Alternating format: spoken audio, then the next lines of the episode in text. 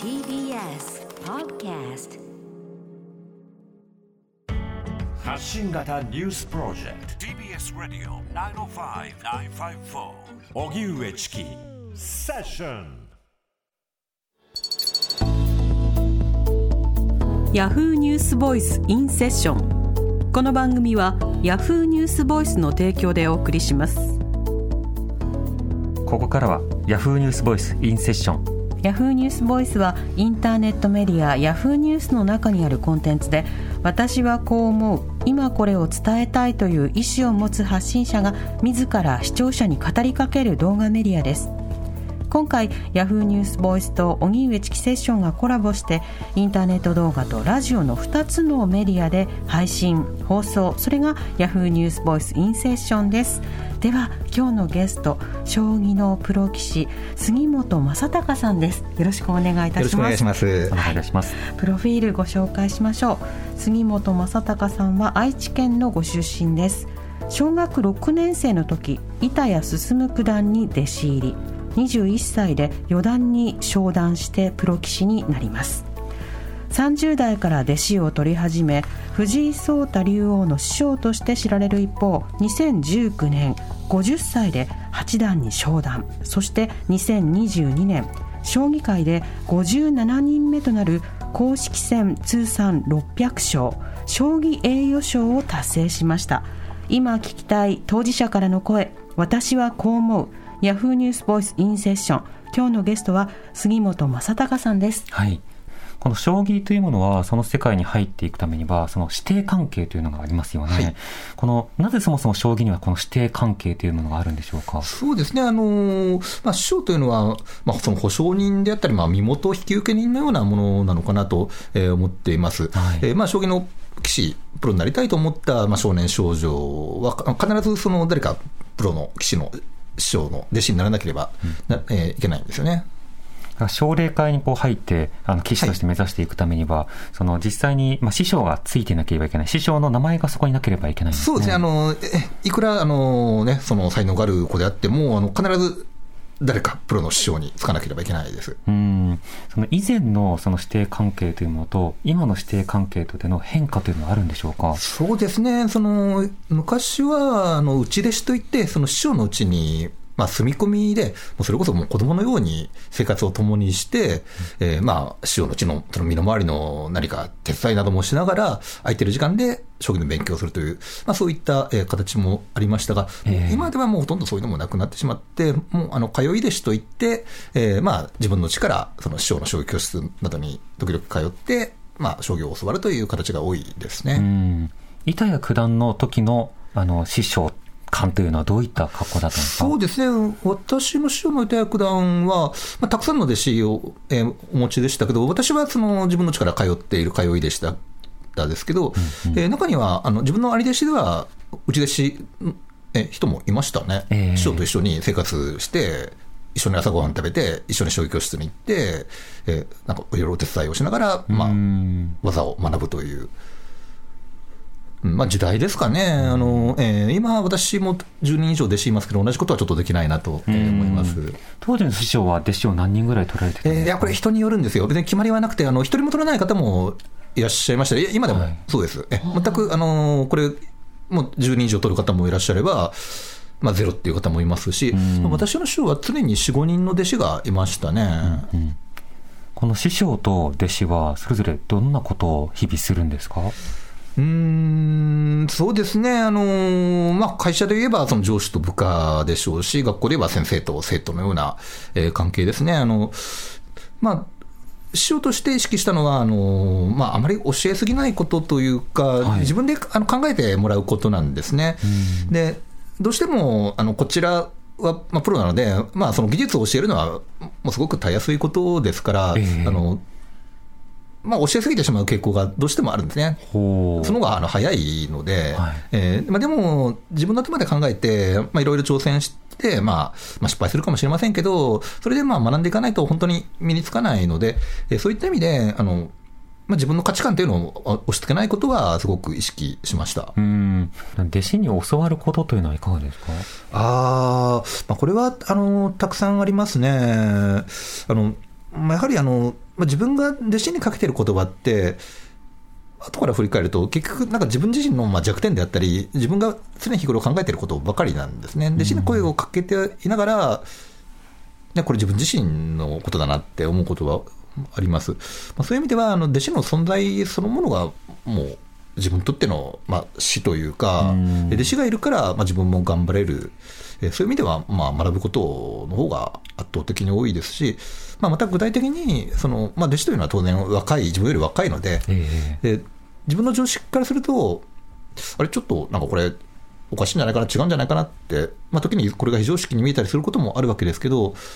いやよくよく考えてみると、そうか、ね、これが今の人の考え方なんだって納得することの方が多いので、ん。えーそういう意味であの若い世代と一緒に入れられるということは、まあ、大きな学びだと思っています。うん。あの、例えば検討するときとか、そうしたときに気まずくなることってあるんですか？あー、気まずくなることですか、あのー多分弟子が遠慮してたらあるでしょうね、うん。例えばこの場面は、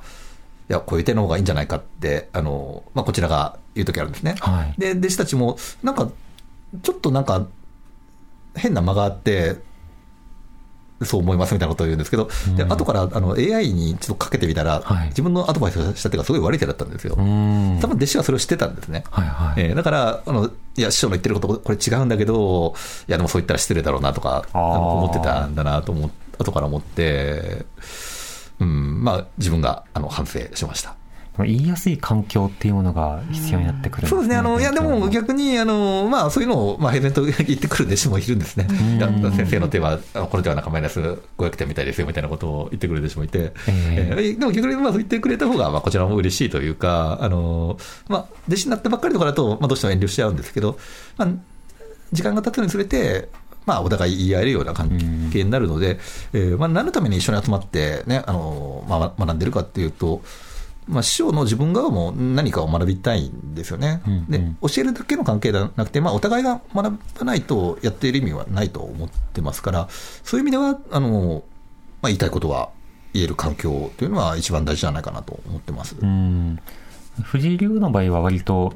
あの、ズバッと言うようなタイプなんですか？そうですね、いや、えーそうでもなくて、やっぱり初めの頃遠慮する、4年生で弟子にしてますから、はいまあ、彼から見たら、まあ、お父さんぐらいの年齢差ですからね。で、まあ、やはり関東戦なので、こちらが、ね、藤井君、こういう場面は、こういう手の方がいいんじゃないかなって言ったときに、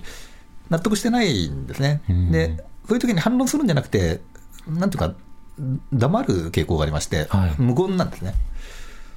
だから無言だから、これ、多分納得してないんだろうなと思って、まあ、こちらもまた考えて、違う手を指摘して、やっぱり無言で、で、まあ、しょうがないから、まあ、考えて、いや、じゃあこの手はどうだろうっていう感じで、うんその手はありそうですねって一言なんか言ってくるんですけどうん、なんかどっちが師匠か分からないようなね、言ったりするんですけども、うん。ようやく答えにたどり着いたかみたいな感じに。ええええだから、他の弟子だと、その思ってなくても、なんとなく同意したり、なんか不満そうな顔をするとか、ななんかリアクションがあるんですけど、まあ、そういうのがなくって、まあ、ひたすら無言だったなっていう、うん。ええこれが納得してないんだなって、ええうーん。なると今後、さらにそのプロフェッショナルなる弟子が出てきたときに、弟子の違いとか、その弟子との接し方も結構変わるんだなっていうことも、これから気づくこともあるんですかね。そうね、これはあの当然ありますよね。あのまあ、もちろん、その今、プロを目指している弟子もたくさんいますし、その子がこの一番勝ってくれるかどうかっていうのは、やっぱりすごくあの見てなくてもハラハラしますよね。うん対局終わると連絡してくるんですよ。メールとか電話で、今日のその奨励会は何勝何敗でしたって、まあ、プロを目指してる子ばかりですけど、まあ、それが一斉に10人ぐらいからやってくるわけですけど、ん。結構もうその LINE などをもう開くのが怖いんですよね。はいはえーあのこちらが、あ黒黒黒でしたみたいな感じで、3連敗でしたとか、で一言加えてくる弟子も多いんですけど、まあ、次は頑張りますとかいう弟子もいるんですけど、たまにちょっと、まあ、重い感じというか、もうなんか、落ち込んで、なんか、立ち直れませんみたいなことを書いてくる弟子がたまにいるんですねうん。で見てると本当にこっちも辛くなるんですけども、まあ、どういった言葉をかけたらいいのかなと思いながら、いつも、まあ、見ていますうね。んそういうヘビーなラインとか来た時は割と長考するんですか？それとも、まあ、私、長考するタイプで、えーでも、でも、多分今の若い人って、あの、速さが全てっていうか、とにかく速くなきゃいけない。まあとにかく一個スタンプをそう送ってそうそうね。いや、そう、かそうね、そうなんですよ。そのスタンプを押すという技が自分では使えないんですけあどー、今ね、あの、式なんからお聞きして、次からはスタンプで、まずね、あの、どういうスタンプがいいんですかね。なんか内定のスタンプ。内容によります だから重いメールが来たときに、はいですから、ね、あの、負けて落ち込んでますっていうメールが来たら、どんなスタンプがいいでしょう？えっと、まず何か一言送って、スタンプ入れて、その後にもうちょっと長めのものを送って、みたいな感じで、一個長文にしちゃうと、一個い言っていいっていうか重くなるので、なるほどちょっ。とペースを早めにするために、はい。ちょっと、向こうが例えば10行ぐらいのやつを送ってきたら、はい5行ぐらいで返す。で、向こうが5行できたら、3行とスタンプで返すみたいな。あいや、今、すごい勉強になりました。そっか。いや、私、いきなり大長考して、20秒ぐらいの、あの、LINE で返すんですよ。ええ遅いし、長いんですね。ああ、なるほど。多分悪い点なんですよ。でもそれが、でも、信頼関係として成り立ってるのは、それが多分一う番んいい手だと思うんですけどね。いや、成り立ってるかどうかわからないというか、あの、多分弟子側も、あの、師匠のメールが長いから、うん返事も長いというか、向こうも、ええね、それ1行で返すのも多分失礼だと思うでしょうから、うんだから多分やり取りがそもそも時間かかるんですね、すごく。うん。なので、そっか。1行、2行ぐらいでまず返事をして、スタンプですね。なるほど。これから使そううですね。そうです。こういったコミュニケーションの仕方そのものやツールも、あの、いろいろ変わってきて、それこそ LINE で弟子とやり取りするっていうことについても、だんだんゆっくりゆっくりこう慣らしていたところもあると思うので、そうなんですね。すねまあ、そもそも自分は師匠に、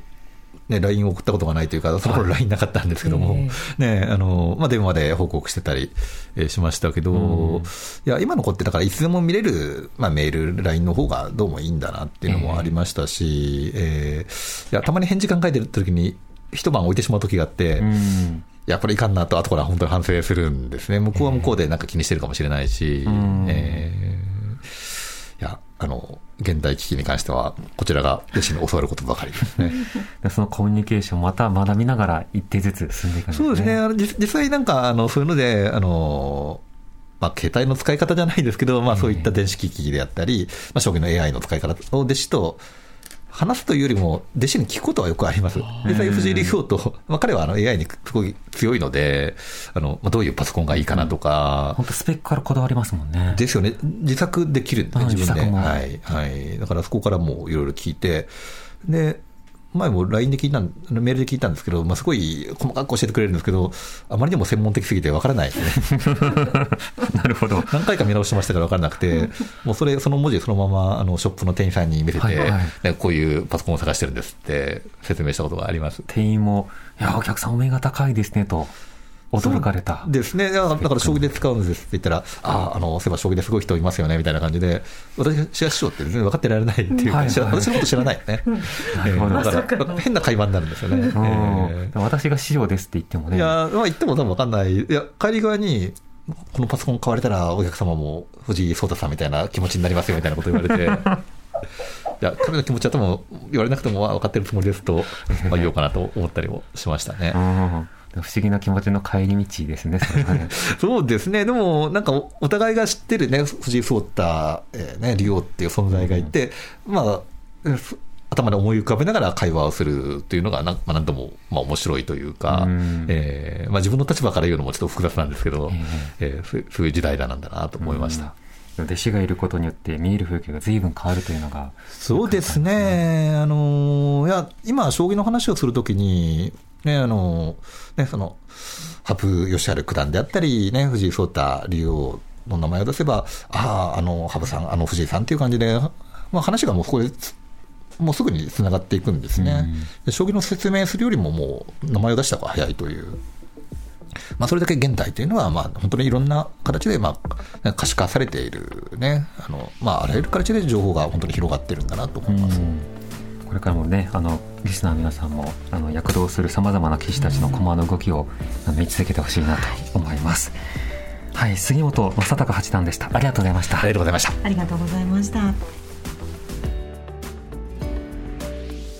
ヤフーニュースボイスインセッションこの番組はヤフーニュースボイスの提供でお送りしました TBS ラジオ荻上チキ session. TBS Radio 905 954.